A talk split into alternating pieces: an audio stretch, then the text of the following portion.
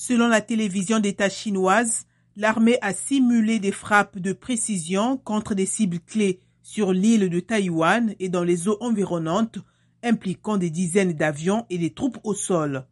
Elle a ajouté que ces exercices visent à mesurer les capacités chinoises à prendre le contrôle de la mer, de l'espace aérien et de l'information de Taïwan.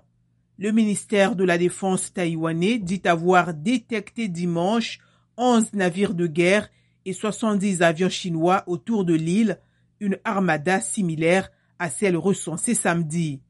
La Chine présente ces exercices comme un sérieux avertissement à l'île après une rencontre mercredi en Californie aux États-Unis de la présidente taïwanaise Tsai Ing-wen avec le président de la Chambre des représentants Kevin McCarthy.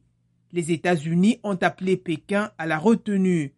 Le président Emmanuel Macron a souligné la nécessité de ne pas entrer dans une logique de bloc à bloc. L'Europe ne doit pas être suiviste des États-Unis ou de la Chine sur Taïwan, a affirmé le président français. La Chine considère Taïwan, qui compte 23 millions d'habitants, comme partie intégrante de son territoire depuis la fin de la guerre civile en 1949.